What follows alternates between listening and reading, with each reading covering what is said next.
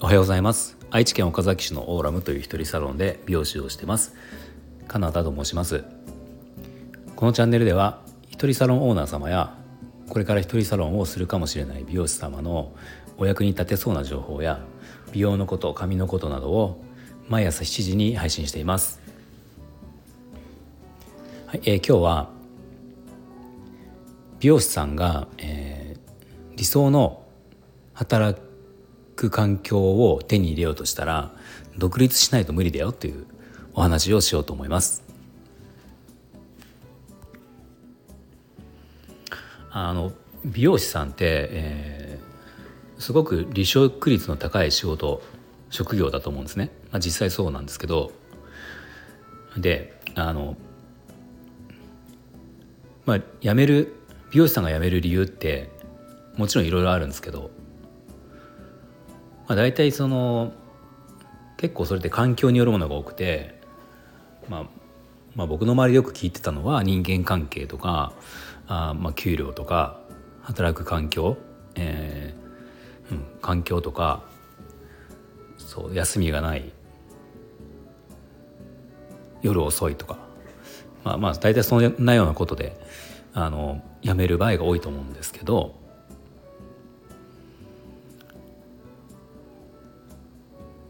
まあただなんかあの雇用されてる状態である限り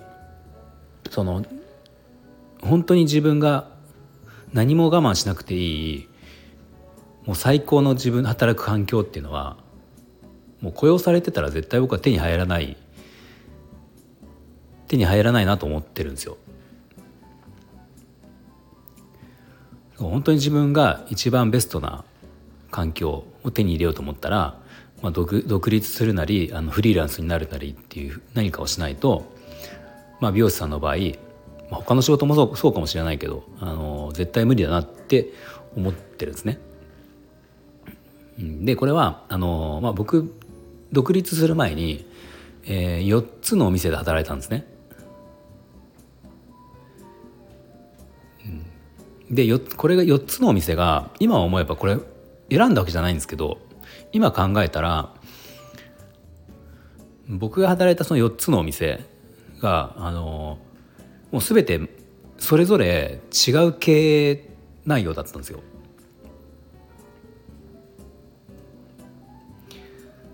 そまあ後々考えたら結局そのその場そのね働いてるところが不満で何かに不満を感じて僕はまあ転職をしていくのでしていったのでまあそれを違うものを求めていったからと思えばまあそれはそうなんだろうけど結果4つ全く違うところに行ったんですね。まあ、全く違う全く違うその経営の仕方をしてる店に行ってるんですよ。そうなので、まあ、それを僕経験してみてまあなんかそのそれぞれいいとこ悪いとこあって、まあ、当然ですよねそれ。もちろんその僕が最初にいた店がや、えー、このことが不満で次行って。そしたらそこにはその不満がなかったんだけどまた別の不満があってとか、まあ、その繰り返しだったんですけど、まあ、結果、まあ、僕はその4パターン。まあ多分ほとんどのその美容師業界のほとんどなんとなく全、えー、ほとんどのその経営の種類の店で働いてみてあ結局もうこれ誰もが満足するかあの働く環境ってもう絶対ないなっていうのを、えー、と経験したんですよ。で僕の場合は一人サロンやってるので一人サロンで、まあ、自分のそのやりたいようにというか、まあ、自分がその快適な環境っていうのをその都度あの変えていってでやってるから、まあ、今は僕は快適なんですけどその働いて雇用されてた時っていうのはやっぱり何かに絶対どこの店に行っても、まあ、あることには満足してるけど何かには不満だっていうことがやっぱりあったんですよね。うん。でこの4つの、まあ、店って紹介すると、えー、美容学校出て最初に入った新卒で入ったところっていうのは、まあ、夫婦で営業をされてる。ご夫婦ご夫婦でやってて、えー、1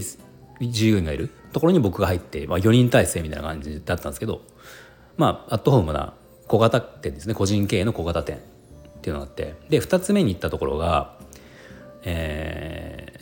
ー、今度はその大型店ですね、えー、店舗、まあ、会社会社になってて店舗が4つか5つぐらいあったのか、うん、4つか5つぐらいあって、まあ、それぞれのお店で78人の、えー、スタッフがいたので、まあ、全部従業員が集まると40人とか50人近くまあいたんですよね。まあ、そうやって大きな店に行ってで次に行ったとこその次に行ったところは、えー、まあ業務委託サロンって言ってその完全歩合給料で、えー、外外見というか、まあ、外から見てるっていうか、まあ、知らない人が見てると普通にそこに多くの美容師さんが働いてるように見えるんだけど、まあ、実は美容室を用意してる会社があってそこに個人個人事業主がまあ入ってるっていう、まあ、そんな感じなんですけど、まあ、そういう感じの、まあえー、美容室に入ってでその後は、えー、独立の前の一番最後で働いたとこっていうのはあの、まあ、別美容業界ではなく全く別業種の会社が経営をしてる美容室にそこにまあ責任者っていうかまあ僕は店長として、えー、雇用されて僕が集めたスタッフとお店をやったみたいな、まあ、そんな感じの4店舗を僕は経験したんですね。で、まあ、結局最初その最初のアットホームのとこ入ったところに時にはあの、まあ、人間関係とか、まあ、すごくいい人だったたちだったから、まあ、不満はなかったんだけどそこに甘えてしまう感じもあったしまあなんかこう曖昧なんですよねいろんなことは。アットホームですごく穏やかな代わりにまあなんかこっちが僕ら僕からもそのなんか曖昧が許されたし逆に言ったら向こうも僕に対して曖昧というかだか昇給があるよって言いながらなかったりとか、まあ、そんなこともあったから、まあ、ちょっときっちりやりたいなっていうので、えー、ともっときっちりしたところを求めて僕は次の大型店に行ったんですよ。そしたら大型店はもう全部やっぱり規定があって技術もしっかり教えてもらってっていうまあその僕がなかった、えー、求めたものがそこにあったんですよ。まあ、けど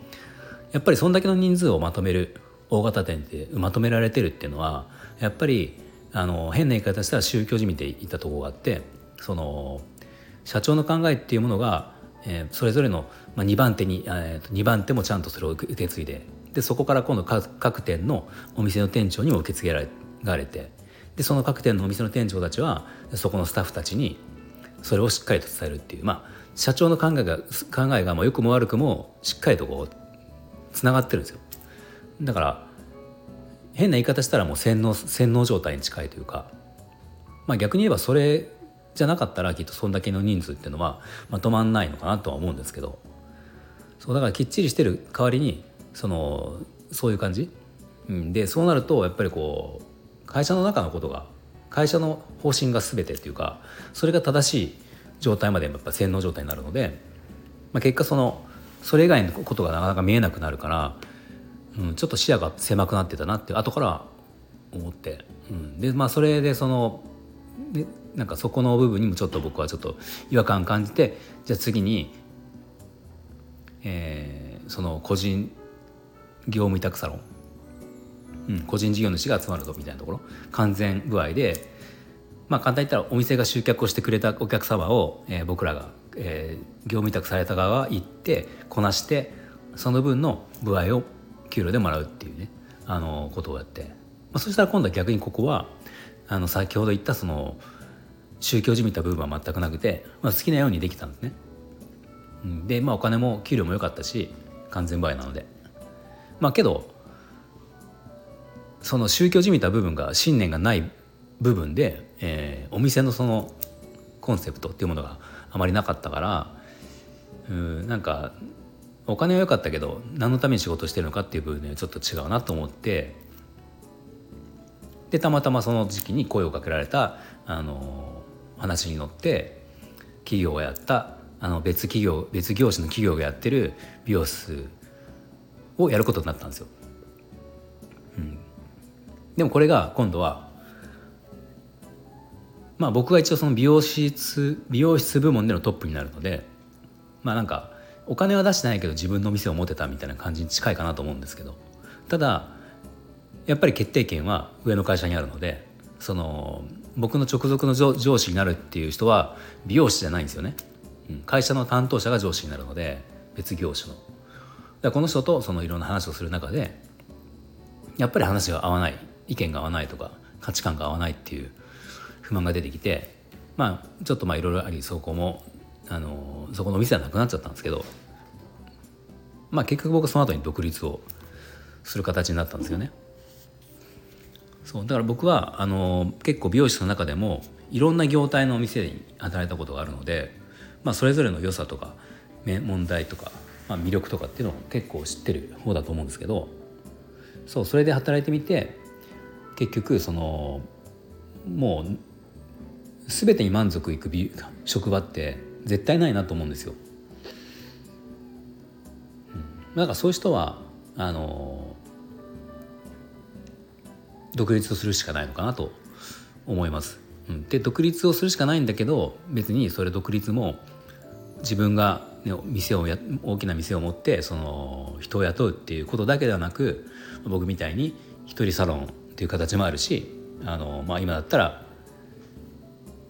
あのお店を持たないフリーランスっていうのも形もあるからまあなのでその今現在雇用をされてて美容師さんで。雇用をされてる状態で働いてていろいろこうね悩みとかあの辞めたいなって美容師辞めたいなって思ったとしてもまあ絶対にその店を移ってもその不満の内容その内容はなくなるけどまた別の不満が多分出てくると思うのでまあそうやって我慢できる不満と我慢できない不満っていうところで働く店をこう変えるっていうのもいいと思うしまあ何かやっぱりそのちょっとでも不満を持ちたくない自分の本当に理想の働き方っていうことを見つけたかったらやっぱり独立をするしかないのかなと思います。はい、ではあの今日の内容が少しでも役に立ってたようでしたらいいねボタンを押していただけると嬉しいです。またよろしければ、えー、フォローもお願いします。